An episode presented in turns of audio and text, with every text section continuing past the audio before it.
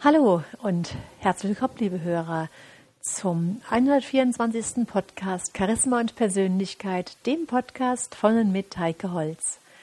Ja, meine lieben Hörer, heute geht es um das Thema Hoffnung. Um Hoffnung, Zuversicht, positiv in die, in die Welt blicken.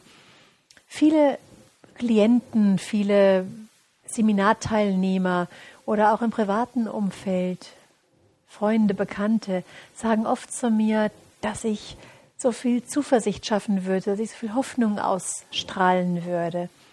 Und ich habe ihm einfach mal Gedanken gemacht, was genau diese Menschen unterscheidet, die hoffnungsvoll sind von denjenigen, die eher negativ in die Welt blicken. Ich glaube, dass eine positive Erwartungshaltung hilft, dass etwas Gewünschtes in der Zukunft auch erreicht wird. Natürlich können wir dafür keine Gewissheit geben, aber Hoffnung ist eine unheimliche starke Triebkraft.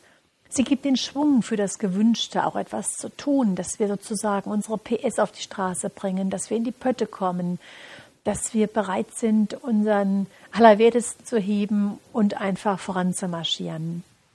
Und das ist natürlich ein wesentlicher Faktor für den Erfolg dass wir nicht so schnell aufgeben, weil wir einfach Wege finden, wie es doch funktionieren könnte und dabei die Hoffnung nicht aufgeben.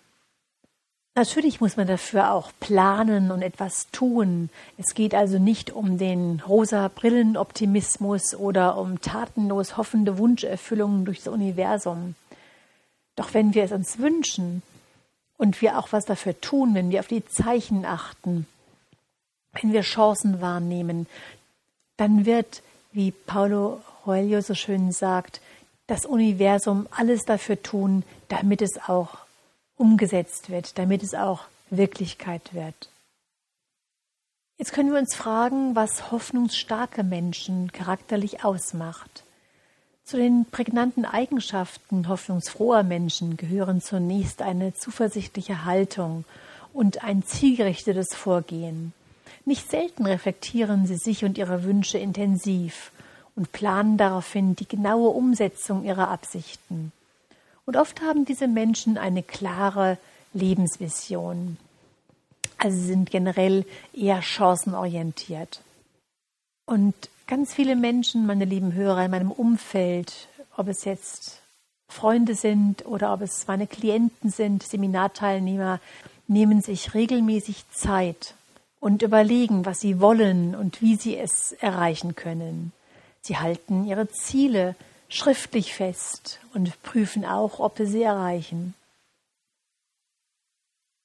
Ja, und hoffnungsstarke, optimistische Menschen stehen auch nach Rückschlägen oder Niederlagen recht schnell auf und schauen nach vorne.